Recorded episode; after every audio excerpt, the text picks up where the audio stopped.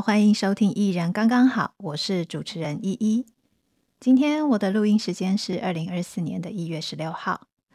我们才刚度过一个激情的选举周末，不知道收听节目的你对选举有什么感觉呢？对选举的结果，你是兴奋期待还是失落愤怒呢？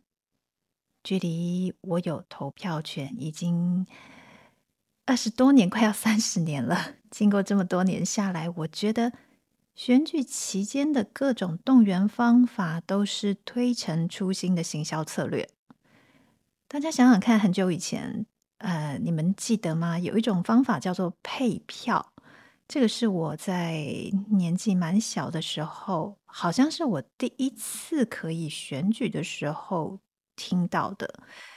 这个配票呢，其实很像直销，分配你们家要买哪一些品项，买多少。呃，我们会有一个上游帮你搭配好，用完你们家的额度。这个就很像当时的配票，告诉你你们家呃有哪几票可以投谁，支持哪一些人。现在还有选举小物，大家也蛮常看到的，甚至可能会变成收藏品。呃，或者是有还有人拿到网络上去竞标哦。这种选举小物，它可以从免费的到募款专用的都有。以前最常见的就是面纸，还有扇子。这个扇子可以搭配集会的活动，就是造势晚会，因为可能啊、呃、会很热嘛，大家可以扇扇风啊，或者甚至拍一拍蚊子之类的哈。从面纸扇子到后来有越来越多种种类啊，像前几年还流行过口罩。刚开始的时候，我记得口罩没有什么人在意哦，结果隔不久就碰上了 COVID 的疫情。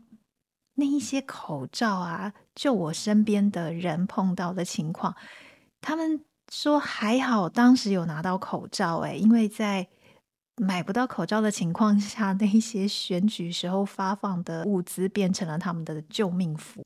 我记得以前信箱里面也常常会被塞满候选人的广告传单，现在就变得比较环保一点，因为他们会经营脸书、IG、YouTube，还有像 Lai 社团这样子的一个社群的媒介。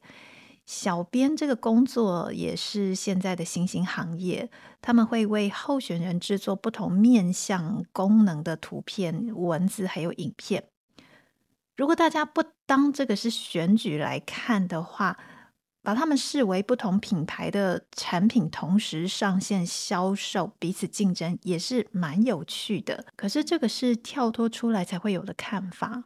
当你很关注选举的时候，一般人其实并不会在乎自己其实只是唯一支持、盲目支持的品牌忠实客户，或是有没有专注在自己真实的需求上。因为我们没有上帝的全知全能视角，并不可能在自己为某一件事情激情的时候，同时想到这个结果会如何，我们要往哪里去。我们只能在一次又一次的经验里面练习怎么样冷却我们太过激动的情绪，辨别我们自己内心真正的想法。虽然收听节目的你，就算之前有激情，现在应该已经冷却了吧？但是我们今天还是来选几种观察的面向练习，怎么样让自己冷静。我综合几本书的分析，还有网络查询到的资料，来跟大家聊一聊。我今天选择的是快思慢想、确认偏误、信念固着、锚点效应，还有沉默螺旋。快思慢想这个名词是快速的出现直觉，以及慢慢整理好的想法。直觉是一种复合的心智活动。它包含了情绪、知觉、感受、记忆，它会自动化的影响我们的行为。慢思是我们觉得事情不能用直觉自动反应的时候会出现的分析、评估、考虑。快思慢想这个名词会被人重视，是二零零二年诺贝尔经济学奖得主丹尼尔·康纳曼，他在二零一一年的时候写了一本《Thinking》。Fast and slow，中文版在二零一二年的时候由天下文化出版，翻译的书名就是《快思慢想》。这几年因为假新闻、假讯息的问题被大家探讨，这本书又再度被关注。简单说，因为情绪启动大脑的速度会是逻辑的三千倍，这个数字非常的惊人。即使大脑同时具备了快思和慢想的功能，可是再怎么样复杂或者意义重大的事情，如果被简化成充满情绪性的资讯的时候，还是很容易触发资讯吸收者他们大脑的快思，也就是直觉。大脑慢想的功能就在这个时候被忽略了，人们甚至常常没在动脑，自己也没有发现，而且还以为自己非常的投入。其实他们投入的是高涨的情绪，只是他们误会自己花力气思考。这大概就是许多判断能力还不够成熟，或是没有被培养判断能力，又或者是。认知功能稍微退化的人，很容易看着短影音或者是简单的政治图文，就会气愤不平，到处转传的原因。而且，请他们在群组里面删除，他们还会非常的生气哦，认为别人呢否定了他们的认真思考。情绪的学习很快，专家专业的养成却需要很长的时间。很多人对自己的直觉很有信心，可是直觉其实是某一次事件留下来的情绪记忆，还是经过长时间的检验后经得起考验的判断呢？这个我们自己无从发觉。不是每一种直觉都要被打脸，我们也不是要特别的针对直觉说它是洪水猛兽。直觉要被信任，需要有两种条件。第一个是发生在很有规则、可以被预测的环境情境底下；第二个是从长久的练习中学习到这一些规则和规律。简单的说，就是经得起考验的判断能力，而不是凭空、凭感觉、凭运气赌赌看。在无法预测的情况下去责怪别人，不能正确预测未来是不公平的。在不能预测的环境中，宣称自己有正确的直觉，也只是一种自我妄想。在缺乏线索的情况下，靠直觉命中，有可能是因为运气。另一个就要注意了，他可能是说谎。面对足以淹没人、让人消化不及的资讯，众说纷纭，甚至常常没有脉络可循，每一种论述都可能互不相关。这时候你要怎么判断呢？你会靠直觉吗？但是直觉又不那么可靠。那么我们不如就在平常多花时间培养自己的观察跟分析能力。记住，我们需要时间练习，让直觉变成一种专业技术。接下来我们要说确认偏误，因为被挑起某个观点。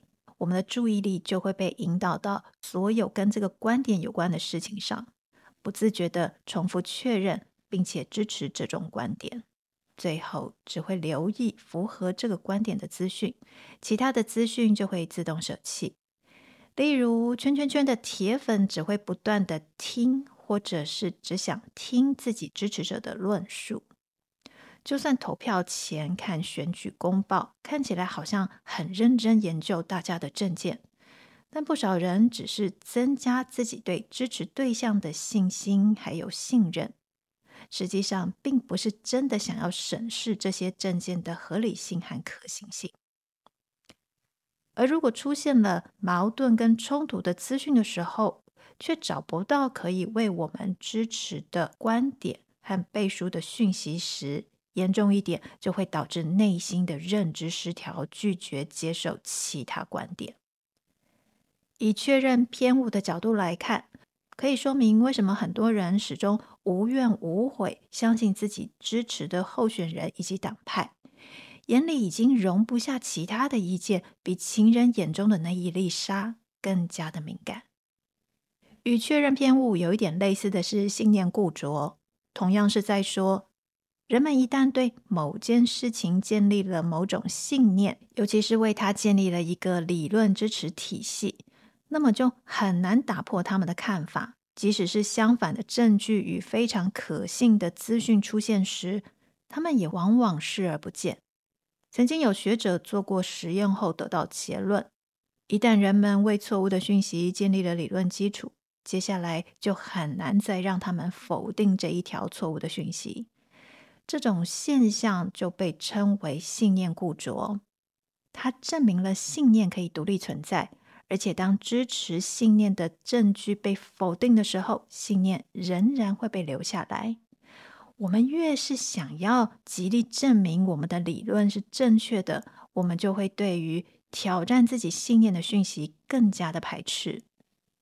要产生这一些信念之前，我们也会经历一个过程，那个叫做锚点效应。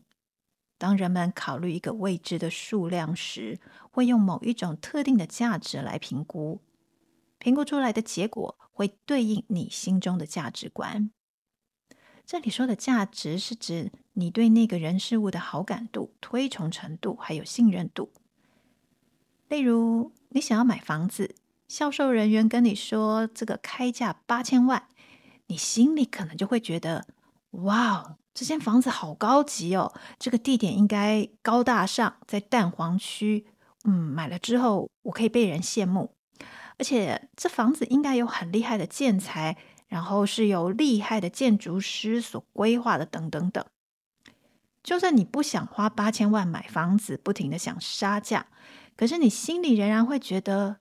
哎，这房子真的有那个价值哦，那个八千万就是左右你对这间房子价值判断的锚点。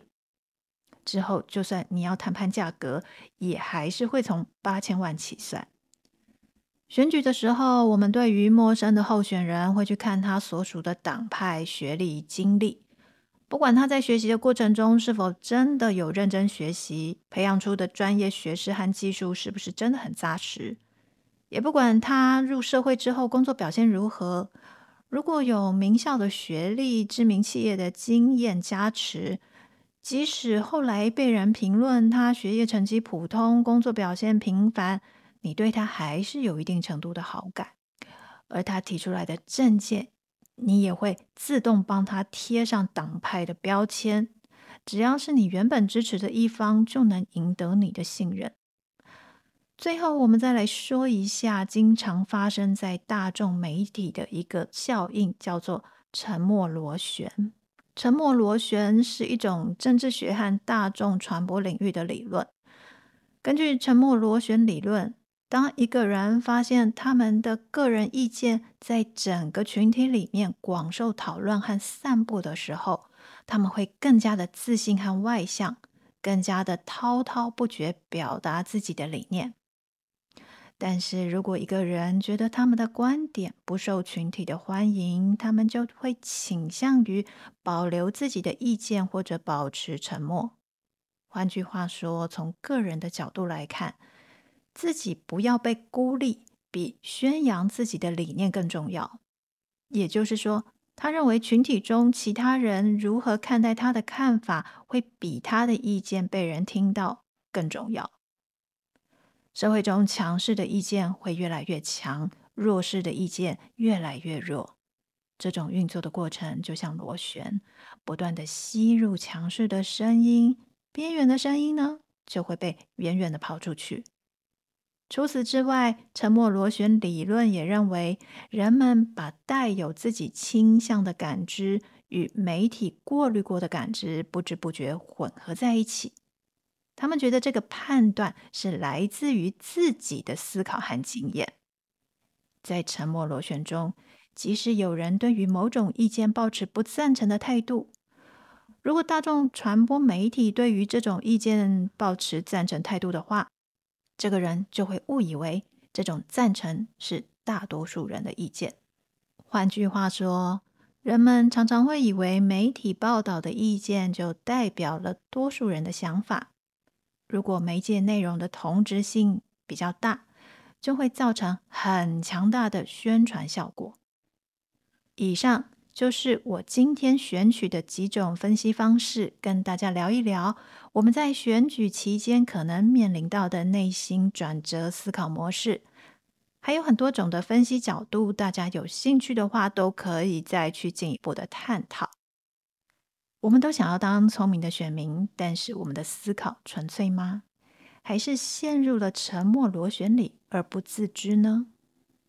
此外，选举的时候，有某一种策略会去评论世代的差异，例如老人就是会喜欢选那个叉叉叉啦，保守势力复辟。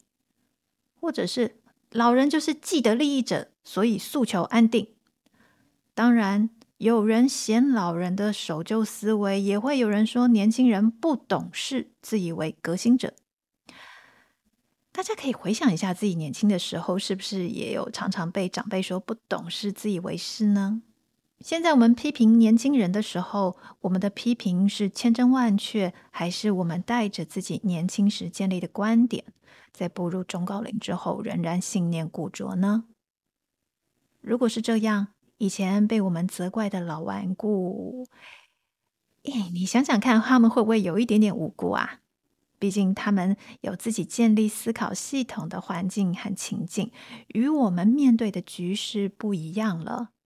总而言之，互相指责是没有用的，互相责怪也只是人们的情绪发泄而已。没错，情绪发泄，情绪发泄常常需要一个具体的对象，可能是人，是事情，也是物品。如果身边没有其他人，我们就常常会把情绪灌注到公众人物、大众讨论的议题上。偏偏如果那一些批评、否定、抗议都是情绪的集合体。你的气急败坏或是哀伤，小心，只是在沉默螺旋中被人拉着走，或者是被抛出后更加打击自己信心的负面效应。选举落幕，我们仍然要好好生活。所谓的幸福，是我们所有人认真踏实过日子的结果。祝福大家，我们下一次再见喽，拜拜。